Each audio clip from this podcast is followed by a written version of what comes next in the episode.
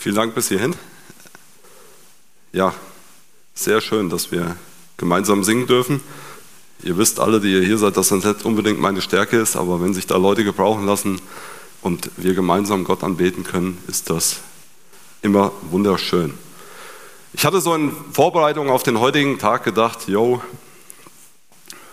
es ist Urlaubszeit, Ferienzeit. Wir werden nicht allzu viele sein. Umso mehr freue ich mich, dass der Saal doch noch sehr gut gefüllt ist und dass wir hier Gemeinschaft haben können. Und ich tue mich ja immer schwer, Leute besonders zu begrüßen, aber ich mache das heute mal, weil ich fühle mich so ein bisschen in meine Jugend zurückversetzt. Lieber Esther, lieber Danny, schön, dass ihr hier seid. Ähm, ist mal für uns in Steinbach auch schön oder für mich schön. Mit euch beiden verbinde ich sehr viel in meiner Jugend. Deshalb schön, dass ihr da seid, natürlich mit Anhang. Gut, Ihr Lieben, ähm, wir haben gerade schon gehört, Wortbetrachtung. Hört sich ja erstmal als ein gut deutsches Wort an, Wortbetrachtung, was heißt das? Ähm, Wortbetrachtung an der Stelle, wir wollen auf das Wort Gottes blicken und das mit unterschiedlichen Perspektiven. Unterschiedliche Perspektiven sind meist auch unterschiedliche, die sich daran beteiligen und wir gucken auf einen Bibeltext und der Bibeltext ist fortlaufend. Aktuell betrachten wir den Petrusbrief und auch der Petrusbrief hat wieder viel jedem Einzelnen von uns zu sagen, jedem Einzelnen von uns mitzugeben. Ich freue mich einfach darauf und ihr wisst das, ähm, ich bin kein gelehrter Theologe oder sonst irgendwas, sondern ich habe mich selbst mit dem Text auseinandergesetzt und darf euch das weitergeben, was Gott mir da aufs Herz gelegt hat. Und genau so verstehe ich auch Wortbetrachtung. Gemeinsam im Wort Gottes wachsen. Ich habe mich auch gefreut, und das will ich an der Stelle auch sagen, dass wir gemeinsam in einen Brief reingucken, in den Petrusbrief. Für diejenigen, die in den letzten vier Wochen bei den Steinbacher Abenden da waren, auch dort haben wir gemeinsam den Philipperbrief betrachtet, um einfach mehr zu verstehen, immer mehr von dem, so wie wir es eben auch gesungen haben, immer mehr von dem, was Gott uns zu sagen hat und was Gott uns aufs Herz legt. Ihr könnt euch bestimmt an das erinnern, was der Andi uns vor, ich glaube, zwei Wochen war es, hier gesagt hat. 1. Petrus 2, die Verse 1 bis 10. Wir machen ja immer so, ich sag mal, äh, Gottesdienst zum Anfühlen und Miterleben. Also wer heute Morgen pünktlich da war, der konnte miterleben, wie ein Kind gestillt worden ist. Und genau darum ging es. Nämlich genau um die Situation. Der Andi hat uns das sehr intensiv ähm, auch aufs Herz gelegt. Dieses Verlangen nach dem Wort Gottes und das aufzusaugen. Lasst uns ein Ja finden zu Gott und zu der Gemeinde und dann aus diesem Wort, aus dieser Nahrung die volle Kraft ziehen. Heute beschäftigen wir uns dann damit, wie ein Leben aussieht, das Gott verkündet. Wir haben das letzte Mal auf dieses Video von dem Bibelprojekt geguckt. Und genau an der Stelle, wo wir jetzt heute stehen, war auch ein gedanklicher Cut im Petrusbrief. Und ab jetzt, so hat es das Bibelprojekt in dem Video, wir haben dann gestoppt, auch beschrieben. Es geht ab jetzt bis zum Kapitel 4 um Leiden als Zeugnis für Jesus. Lasst uns daher in den heutigen Text einsteigen. Überschrieben ist dieser Text mit den Worten das Verhalten in der Welt. An die Technik einfach, ihr könnt gerne den Text nochmal an die Wand werfen, weil ich gehe ein bisschen durch. Ich habe die Luther-Übersetzung. Ich habe gesehen, ihr könnt da ziemlich schnell hin und her switchen, dann könnt ihr das mitverfolgen. Perfekt, gut. Also, steigen wir ein.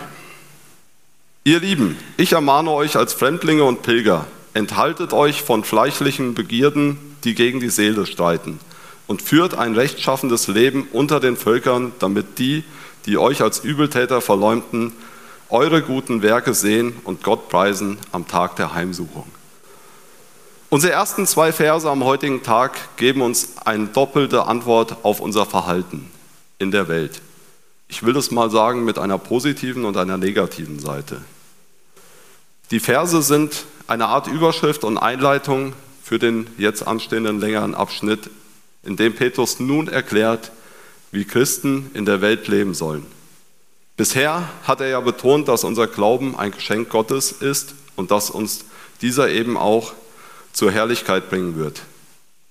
Dabei gab es bereits den allgemeinen Aufruf zum Streben nach der Heiligung, gerade eben auch für unsere Zeit, die wir noch auf Erden als Fremdlinge verbringen.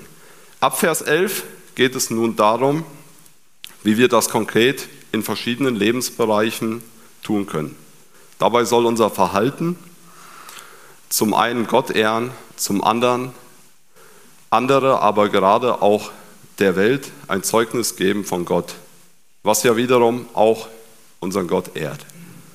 So sehen wir in Vers 11 eine Ermahnung, dass wir uns nicht fleischlichen, sündigen Begierden hingeben sollen. Und in Vers 12 wird es dann positiv betont, dass wir ganz bewusst unter den Heiden im Zusammenhang mit der Bibel sind das diejenigen, die noch nicht zu Jesus gehören, ein rechtschaffendes Leben führen sollen, so dass unsere Werke dazu führen, dass sie unser Gott erkennen und somit Gott preisen am Tag der Heimsuchung. Als wiedergeborene Christen sind wir Menschen, die in den Himmel gehören, aber auf der Erde gestrandet sind, die nicht wirklich unser Zuhause ist. Daher habe ich, als ich den Text mir angeguckt habe, die, meine Ausführungen heute in drei Punkte unterteilt. Das erste, wir bleiben Fremdlinge und Pilger. Das zweite, doch zugleich sind wir Bürger unseres Landes. Und das dritte, und werben für eine neue Heimat. Dieser erste Punkt, wir bleiben Fremdlinge und Pilger. Im Vers 11, ich lese ihn nochmal vor. Ihr Lieben, ich ermahne euch als Fremdlinge und Pilger, enthaltet euch von fleischlichen Begierden, die gegen die Seele streiten. Auf der einen Seite fleischliche Begierden. Es ist spannend darüber nachzudenken, wo im Leben eines Christen der Kampf stattfindet. Was für mich da immer wieder klar feststeht, ist, der geistliche Kampfplatz, der eigentliche Kampf findet im Inneren statt. Da gibt es etwas, was gegen unsere Seele streitet. Unsere Seele, das ist ein Teil von uns. Ich denke dabei oft an diesen Vergleich der drei Gefäße, Körper, Geist und Seele. Wir haben, jeder Einzelne, in uns etwas, was wir nicht von außen sehen können. Wo nur wir in uns reinhören können und dadurch die Seele wahrnehmen, das ist meine einfache Definition von dem, über das wir hier reden. Das verfällt nicht, das ist das, was nicht älter wird, sondern es ist meine Persönlichkeit. Dieser innere Mensch ist das, worum es eigentlich geht. Der äußere Mensch, den wir verbinden mit unserem Körper, der geht ganz langsam kaputt. Der äußere Mensch hat keine Erlösung erfahren, er ist vergänglich. Unser innerer Mensch wird neu. Er wird eine neue Schöpfung. Diese Schöpfung bezieht sich aber nicht zum Beispiel auf körperliche Versehrtheit. Einfaches Beispiel, wenn wir in unserem Leben Probleme mit unserem Knie hatten oder haben, werden wir diese auch als bekehrter Mensch nach wie vor noch haben. Der Körper verändert sich nicht mit der Bekehrung. Wir bekommen bei der Bekehrung ein neues Herz. In uns wächst der Wunsch, Gott zu gefallen. Für mich gesprochen heißt das, ich bin ein neuer Manuel. Aber dieser neue Manuel steckt nach wie vor in meinem alten Körper. In diesem alten Ich bleibt auch die Sünde. Oftmals fragen wir uns, warum mache ich das jetzt gerade? Warum sage ich das so, wie ich es sage? Unser, unser innerer Mensch ist fertig für den Himmel. Beim letzten Mal hat Hans das Thema heilig für uns ausgeführt und hat uns dazu was gesagt. Wir können das nicht.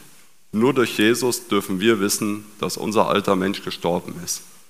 Die Bibel sagt uns dazu in Römer 6, Vers 11, wir wissen ja, dass unser alter Mensch mit ihm gekreuzigt ist, damit der Leib der Sünde vernichtet werde, sodass wir hinfort der Sünde nicht dienen. Wir sollen mit unserem Körper bewusst das Gute tun. Und genau darauf geht Petrus in unserem Text ein. Geliebte, ich ermahne euch, dass ihr euch der fleischlichen Lüste, die gegen die Seele streiten, enthaltet. Jakobus stellt das auch ganz gut klar. In Jakobus 1, Vers 14 und 15. Sondern ein jeder, der versucht wird, wird von seiner eigenen Begierde gereizt und gelockt. Danach, wenn die Begierde empfangen hat, gebiert sie die Sünde, die Sünde aber, wenn sie vollendet ist, gebiert den Tod. Wie funktioniert eigentlich Versuchung? In mir, in meinem Körper steckt Lust und Begierde. Die Lust auf Sünde ist völlig normal. Lust auf Sünde wird die ganze Zeit passieren, solange wir in unserem menschlichen Körper stecken. Die Frage ist nicht, ob Lust da ist, sondern wie wir damit umgehen. Und wenn wir zubeißen, wenn dieser Köder uns vors äh, Auge gesetzt wird, wenn diese Sünde da vor uns ist, dann verletzen wir unsere eigene Seele. Und dabei passiert viel zu schnell eine Kettenreaktion und wir kommen aus diesem Strudel nicht mehr alleine raus. Wir merken, dass, wenn wir sündigen, wir unseren eigenen Körper, unserer eigenen Seele schädigen. Um genau dabei unsere Reaktionen, also wie wir mit diesem Köder umgehen, mehr und mehr auf Gott auszurichten, ist es wichtig, dass wir Gott ganz aktiv darum bitten, weil wir das nicht alleine können. Wir haben da einen Glaubensvater, der da im Psalm 51 was zu schreibt. Du freust dich, wenn ein Mensch von Herzen aufrichtig ist, verhilf mir dazu und lass mich weise handeln. Reinige mich von meiner Schuld, dann bin ich wirklich rein. Wasche meine Sünden ab, dann bin ich weißer als Schnee. Du hast mich hart bestraft, nun lass mich wieder Freude erfahren, damit ich befreit aufatmen kann. Siehe nicht länger auf meine Schuld, vergib mir alle meine Sünden. Erschaffe in mir ein reines Herz, o oh Gott, erneuere mich und gib mir die Kraft, dir treu zu sein. Petrus fordert uns auf, dass wenn diese Punkte in uns aufkommen, dass wir nicht mitmachen, sondern dass wir unsere Seele reinhalten. Im Vers 12 geht es weiter und führt ein rechtschaffendes Leben unter den Völkern, damit die, die euch als Übeltäter verleumden, eure guten Werke sehen und Gott preisen am Tag der Heimsuchung. Diesen Vers mal ganz praktisch umgeschrieben, lass dein Licht leuchten. So lesen wir es auch in Matthäus 5, Vers 16. Genauso soll euer Licht vor allen Menschen leuchten, dann werden sie eure guten Taten sehen und euren Vater im Himmel preisen. Man kann dann über dich erzählen, was man will, hinter deinem Rücken über dich reden, aber die Menschen werden durch Hinschauen sehen, dass es anders ist. Wisst ihr, dieser zweite Teil in unserem Vers, Menschen werden Gott preisen aufgrund unserer Taten, was ist das für ein Zeugnis für dich, für mich? Es steht da etwas vom Tag der Heimsuchung. Ich weiß gar nicht, wie es hier doch passt. Was ist damit gemeint? Nun, die Heimsuchung hat immer etwas mit Gericht zu tun und für uns Christen reden wir meist da vom jüngsten Gericht.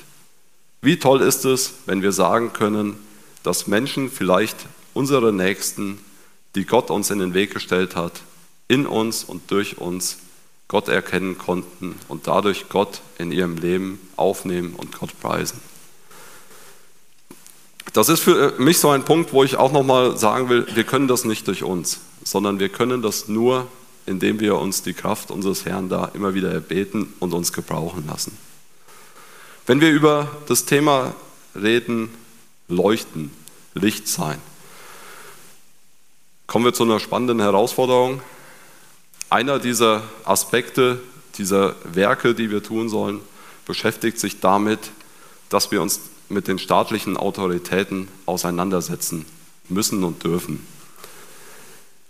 Ich habe das, wie ich eben schon mal erwähnt habe, überschrieben mit dem Begriff, doch zugleich sind wir Bürger unseres Landes. Also wir sind alle Bürger hier von Deutschland, Einwohner der Stadt Haiger. Seid untertan aller menschlichen Ordnung um des Herrn willen, seid dem König als dem Obersten oder dem Statthalter als denen, die von ihm gesandt sind, zur Bestrafung der Übeltäter und zum Lob derer, die Gutes tun. Denn das ist der Wille Gottes, dass ihr durch Tun des Guten den unwissenden und törichten Menschen das Maul stopft. Was hier steht, ist klar, dass wir als Christen aufgefordert sind, die Gesetze einzuhalten. Wir sind als Christen dazu aufgefordert, nicht gegen unsere Regierung zu rebellieren, aber hier steht noch mehr. Hier steht, dass wir als Christen Gutes tun sollen. Einfach nur die Gesetze halten ist, glaube ich, schon normal. Gutes tun geht über den Punkt hinaus.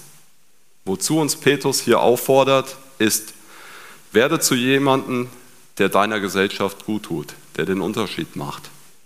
Überlege dir ganz praktisch, an welcher Stelle kann ich nicht nur da sein und die Gebote halten, sondern wo kann ich meine Fähigkeiten und Gaben in der Gesellschaft einsetzen, wie kann ich in die Gesellschaft wirken. So dass Menschen sehen können, XY, da dürft ihr gerne dann euren Namen einsetzen, engagiert sich für mich, nicht weil er das aus Hochnäsigkeit oder Überheblichkeit macht, sondern weil er das aus dieser Motivation seines Glaubens macht. Der Gedanke, wir prägen mit unseren Werten Gesellschaft, das ist das, was wir hier mitbekommen. Auch dazu werden wir in der Bibel aufgefordert. Jeremia 29, Vers 7. Suchet der Stadt Bestes, dahin ich euch habe wegführen lassen, und betet für sie zum Herrn, denn was ihr wohl, wenn es ihr wohl geht, so geht es auch euch wohl. Diese Aufforderung, die wir hier lesen, scheint für mich so das Minimum zu sein, was wir tun können.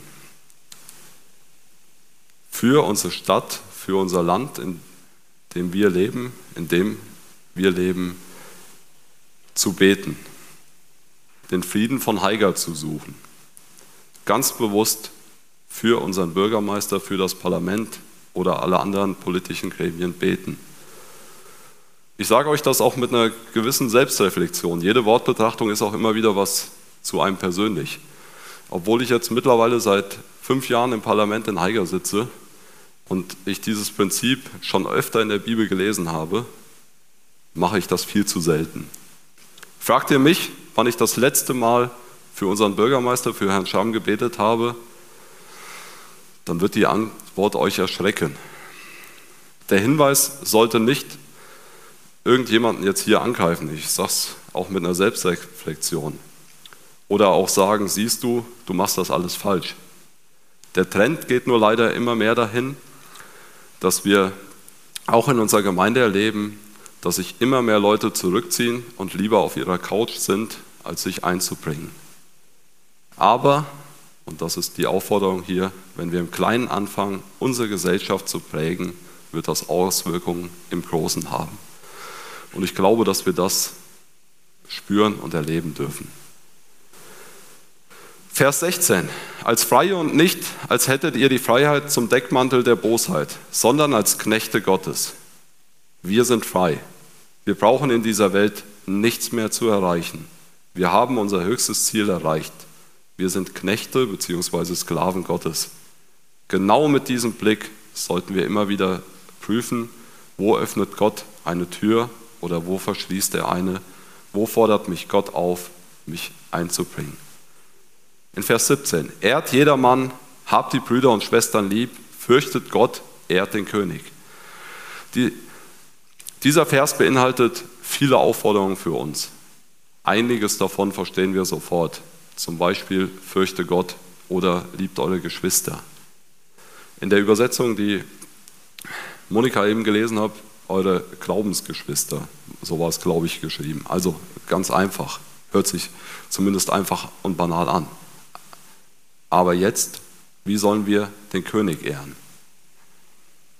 Ich sehe dort zwei Dinge, die ich uns mitgeben will. Auch da war ich in der Bibel unterwegs und habe in 1 Timotheus 2 die Verse 1 und 2 gefunden. So ermahne ich nun, dass man vor allen Dingen tue Bitte, Gebet, Fürbitte und Danksagung für alle Menschen, für die Könige und für alle Obrigkeit, damit wir ein ruhiges und stilles Leben führen können in aller Frömmigkeit und Ehrbarkeit. Der erste Punkt, vor allem Dingen beten.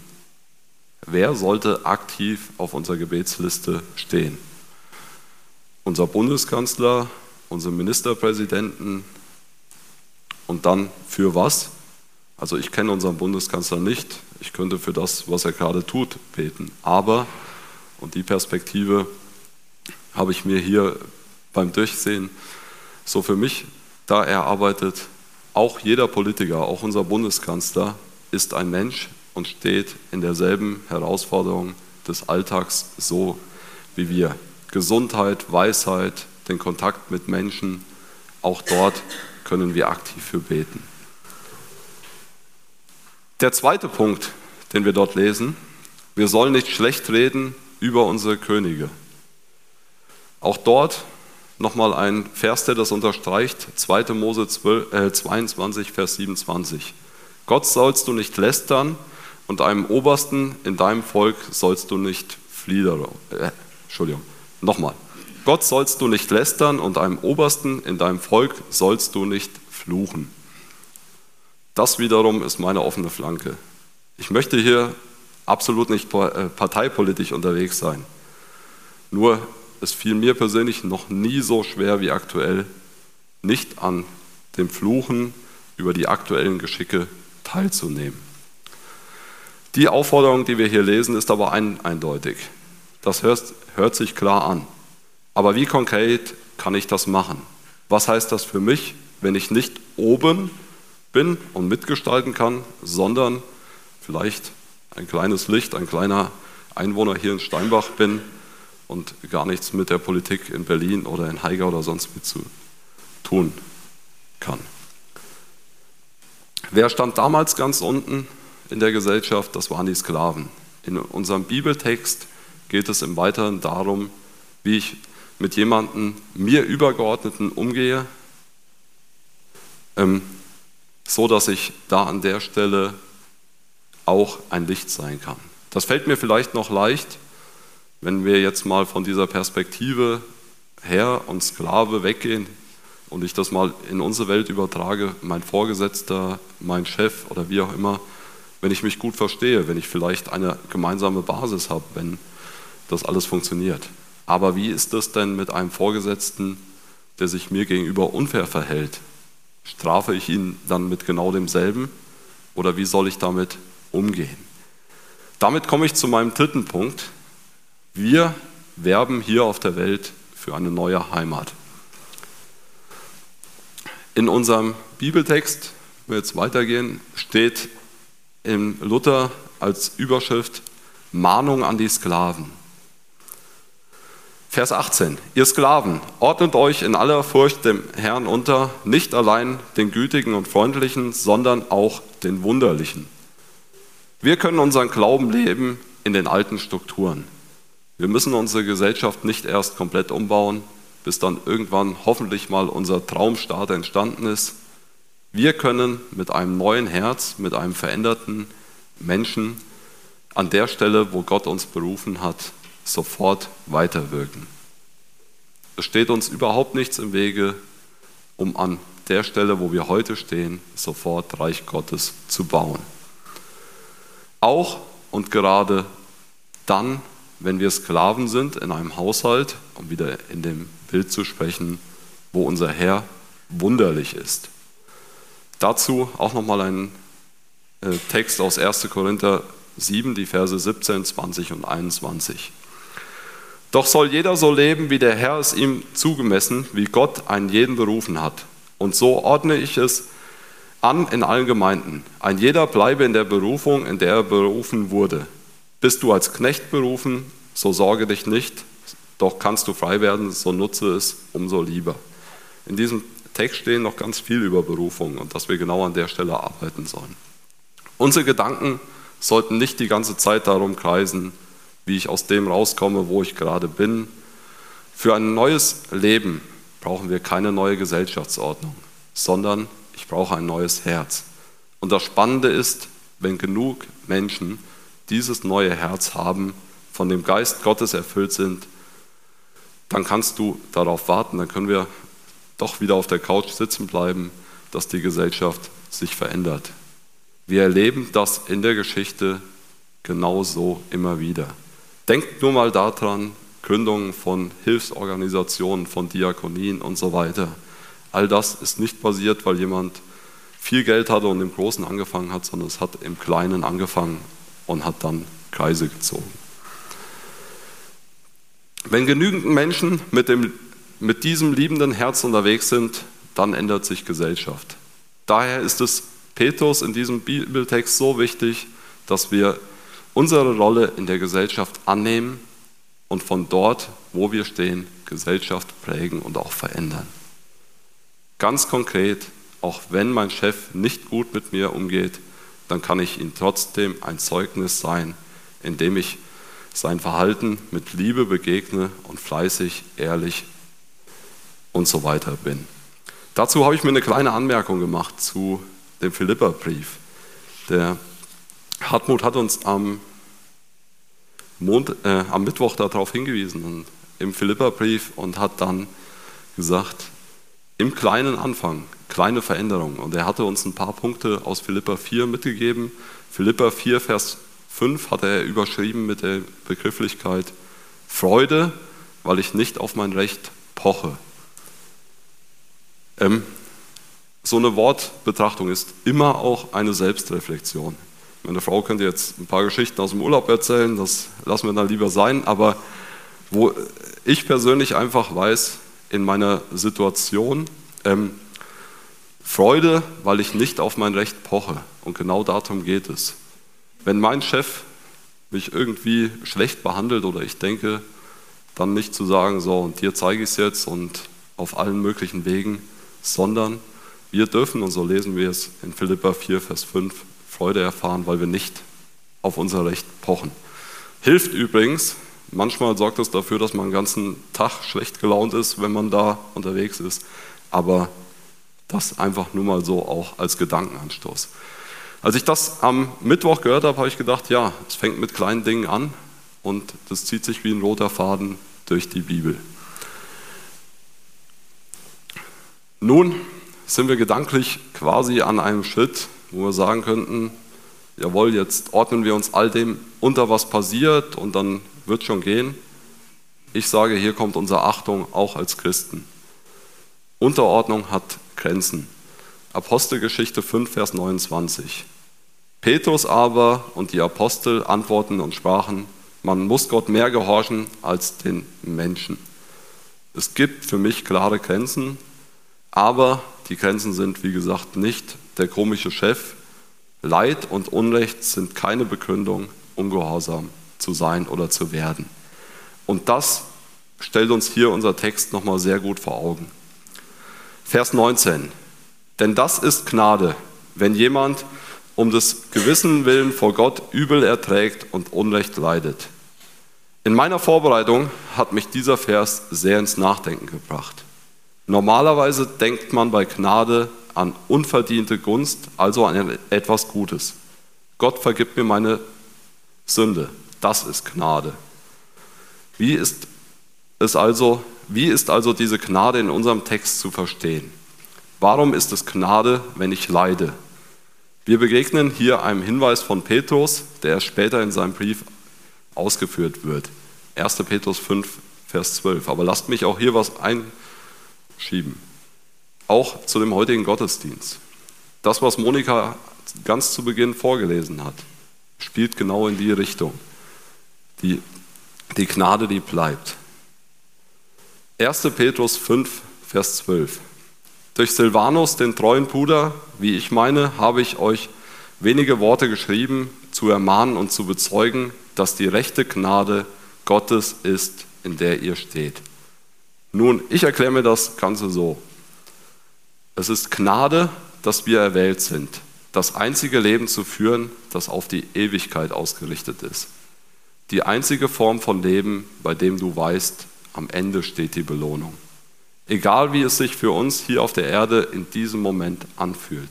Es gibt kein besseres und lohnenderes Leben als das, bei dem du sagst, ich lebe im tiefen Vertrauen, in absoluter Loyalität Gott gegenüber.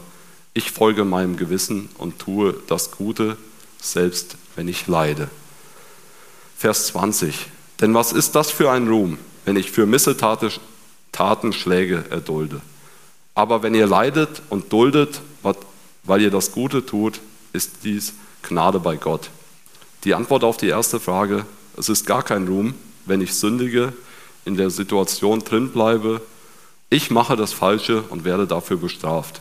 Glaube ich, gibt es genügend Beispiele, wo wir genau das erlebt haben. Ich erdulde die Schläge. Gibt es dafür irgendeine Belohnung? Meine profane Antwort lautet nein. Wenn wir aber ausharren und dem Druck standhalten, indem wir Gutes tun und leiden, das ist Gnade bei Gott. Wir entscheiden uns aktiv dafür, das Gute und Richtige zu tun und bleiben in einer Situation, obwohl wir dadurch leiden, dann ist das das Beste, was wir tun können. Was gibt uns diese Motivation, das tun zu können? Unser Gott, dessen Kinder wir sind, wir ehren mit diesem Verhalten unseren Gott. Und was motiviert uns, uns so zu verhalten? Nun, die einfachste Antwort lesen wir jetzt. Wir haben ein Vorbild, dem es nicht anders ging. Denn dazu sind, seid ihr berufen, da auch Christus gelitten hat für euch und euch ein Vorbild hinterlassen, dass ihr sollt nachfolgen seinen Fußstapfen. Petrus weist uns in dem Text darauf hin, dass wir uns doch einfach mal anschauen, wie hat denn Jesus selber gelebt? Was passiert, wenn wir den Fußstapfen Jesus nachfolgen? Die Fußstapfen führen uns zum Kreuz. Im Kreuz liegt unsere Eintrittskarte zum ewigen Leben. Wenn wir berufen sind, dann sind wir dazu berufen, Jesus nachzufolgen. Er lädt uns ein mit den Worten, kommt her. Warum sollten wir zu ihm kommen? Um zu lernen, wie er gelebt hat. Um dann dank ihm und durch ihn vor dem Vater treten zu dürfen. Oftmals stecken wir in unseren Situationen, in unserem Leben so fest und denken nur, wie unfair. Aber auch dort ist uns Jesus ein Vorbild. Vers 22. Er, der keine Sünde getan hat und in dessen Mund sich kein Betrug fand, der alles geschmäht wurde, die Schmähung nicht erwiderte, nicht drohte, als er litt, es aber dem anheim stellte, der gerecht richtete. Ich möchte da mal einen draufsetzen. Jesus hat die Qualen erlitten und ich bin der festen Überzeugung, dass Jesus alle Macht dieser Welt gehabt hätte, um sich selbst aus dieser Situation heraus zu befreien. Wir haben das vielleicht manchmal nicht, aber Jesus hätte bei all dem, wo wir ihn äh, auf der Welt hier, auf der Erde erleben dürften, er hätte immer die Macht dazu gehabt. Er hätte nur ein Wort sprechen müssen und er wäre aus der Situation gewesen. Er übergab sein ganzes Leben in die Hände Gottes Vaters das volle Vertrauen setzte er auf Gott. Was für ein schönes und treffendes Beispiel. Sein Unrecht war in keiner Weise sinnlos. Durch sein Leiden dürfen wir geheilt sein. Vers 24. Der unsere Sünden selbst hinaufgetragen hat an seinem Leib auf das Holz, damit wir den Sünden abgestorben der Gerechtigkeit leben. Durch seine Wunden seid ihr heil geworden. Durch ungerechtes Leid erlöst Jesus die Welt und vielleicht können wir sagen, auch wenn unser, Welt, äh, unser Leid nicht die Welt erlöst, dass auch im Kleinen dort, wo wir bereit sind, Unrecht zu erdulden, unsere Leuchtturmfunktion nicht aufzugeben, wir Menschen mit der Liebe Gottes begegnen. Was ist das für ein Zeugnis? Dadurch setzen wir ganz klare Zeichen. Und wie schon eben bei den Werten gesagt, also bei diesem veränderten Herz, was für ein Segen liegt darin, wenn das viele genauso machen. Welche Gnade wir erfahren dürfen, lesen wir im letzten Vers unseres heutigen Abschnittes. Denn ihr wart wie irrende Schafe, aber ihr seid nun umgekehrt zu den Hirten und Bischof eurer Seelen. Lasst mich das mal so sagen. Jesus gibt uns ein Vorbild über das, wie wir vor Gott eigentlich sein sollten. Er zeigt uns das in Perfektion. Er sündigt nicht, er lässt die Dinge zu in dem tiefsten Vertrauen, dass Gott der Vater weiß, was er tut. Dadurch bekommt jeder von uns die Chance, umzukehren und vor Gott zu bestehen. Das ist wahre Gnade. Wahre Gnade heißt nicht, dass es keine Probleme in deinem Leben gibt. Wahre Gnade, wahre Gnade besteht noch nicht einmal darin, dass du jetzt mit klugen Tricks alle Probleme unter die Füße bekommst. Wahre Gnade besteht darin, dass wir zurückgekehrt sind zu dem wahren Hirten unserer Seelen. Alles, was es kostet, um dieses Leben zu leben, das lohnt sich, egal was es ist. Das dürfen wir heute wieder aus so einem Text herausziehen. Ich habe euch zu Beginn gesagt, ich bin begeistert über dieses Format, in einen Text so intensiv einzusteigen. Und wenn ich jetzt auf die Zeit gucke, dann weiß ich, ähm, dass es auch einfach so ist, dass man, ich könnte gar nicht aufhören, davon zu erzählen, was mich dort ergriffen hat. Aber das will ich gerne an der Stelle auch noch den anderen überlassen. Deshalb zum Abschluss gerne nochmal meine Punkte, die mir wichtig geworden sind und die ich euch gerne weitergeben will. Das erste, wir bleiben Fremdlinge und Pilger. Die ersten beiden Verse haben uns gezeigt, wie wir uns verhalten sollen, sowohl das, was wir nicht tun sollen, als auch das, was wir vermehrt tun sollen. Dann als zweites, doch zugleich sind wir Bürger unseres Landes. Wir haben eine Verantwortung auch in unserer Gesellschaft und können uns dieser nicht entziehen. Das Einfachste und Geringste ist für uns, für unsere Stadt zu beten. Und als drittes, wir werben hier in unserem Leben, mit unserem Leben für eine neue Heimat.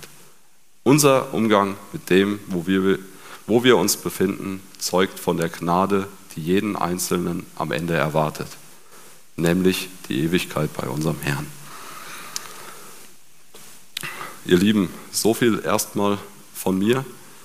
Ich darf bitten, wenn jemand möchte, sich gerne noch zu beteiligen.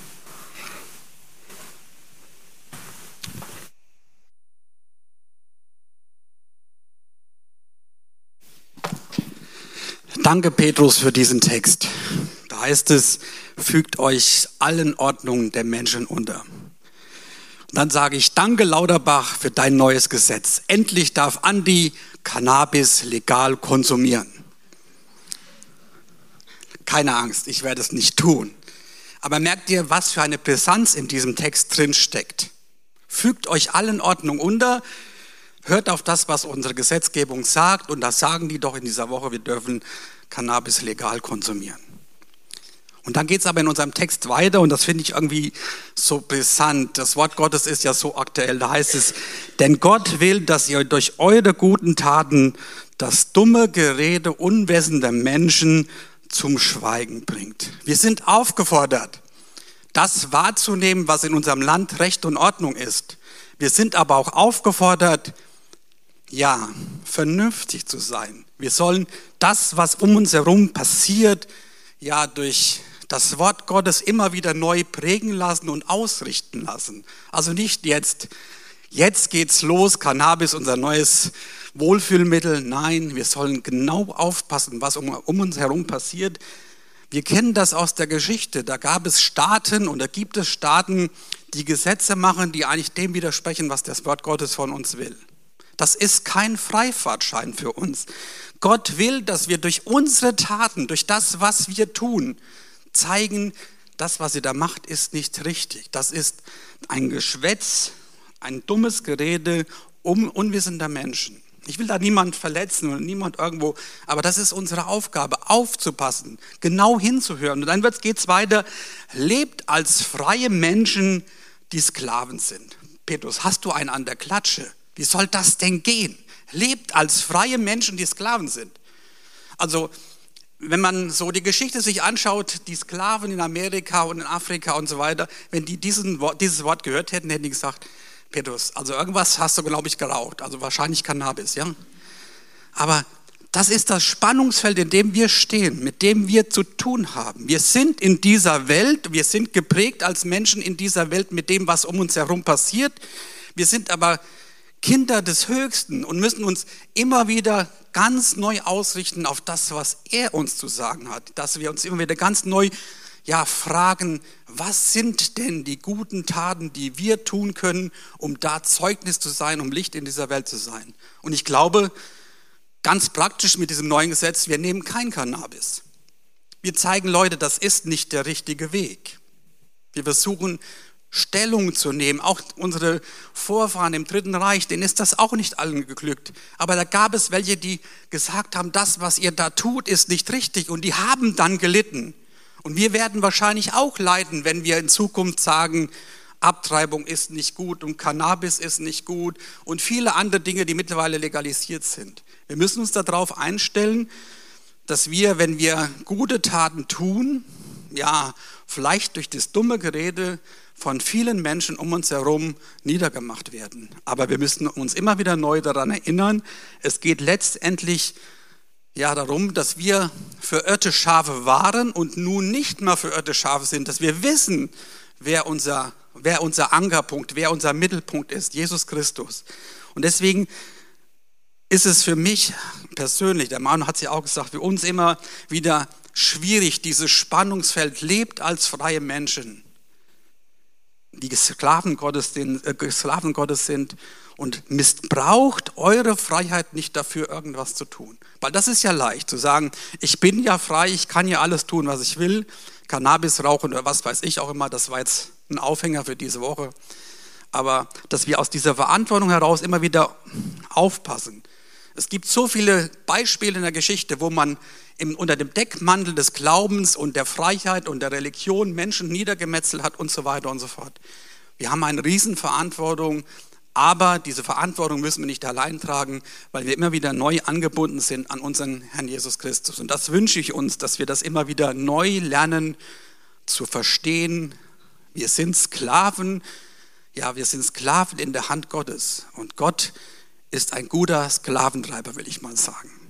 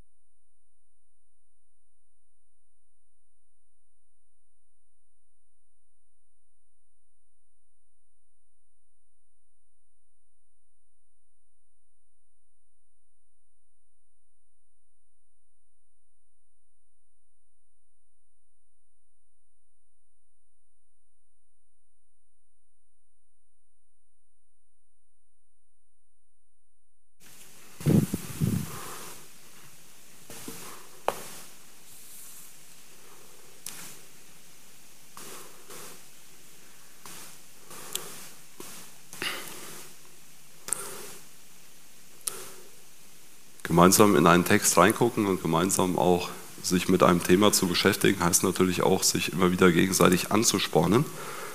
Und äh, da freue ich mich einfach mit dieser Perspektive ähm, eines Briefes, den Petrus damals schreibt, auch dass wir uns als Gemeinde, uns als Geschwister in Liebe begegnen und uns auch gegenseitig ermutigen und befähigen. Und umso schöner finde ich das, wenn wir von allen Seiten genau da drauf gucken. Andi hat es gerade gesagt, wenn wir auch gemeinsam sagen, jawohl, wir verhalten uns aber trotzdem anders, auch wenn wir es dürfen.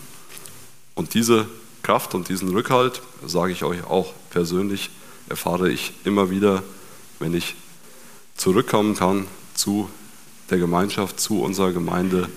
Und das ist einfach etwas, womit wir einen Unterschied machen können. Wir wollen gerne noch gemeinsam beten und wenn es euch möglich ist, dürft ihr gerne dazu aufstehen.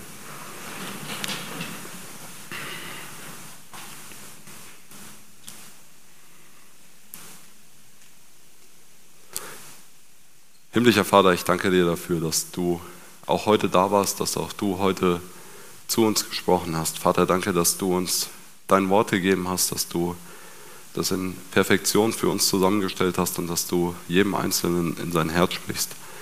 Oftmals fragen wir uns, was soll dieser Text für uns bedeuten, wenn wir uns dann aber mit dir, mit deinem Wort und auch mit deinen Werten auseinandersetzen, dann werden wir immer reifer, immer mehr von dem wissen wollen, was du uns vorbereitet hast. Vater, es ist einfach toll zu wissen, dass unsere Gnade daraus besteht, dass wir auf dem Weg sind zu dir, dass wir ein Leben bei dir in der Herrlichkeit haben dürfen. Vater, ich bitte dich einfach darum, dass du uns da immer wieder auch neu aufzeigst, was wir machen sollen, dass du uns ansprichst und dass wir uns dort nicht ja, wegducken, sondern dass wir uns von dir gebrauchen lassen.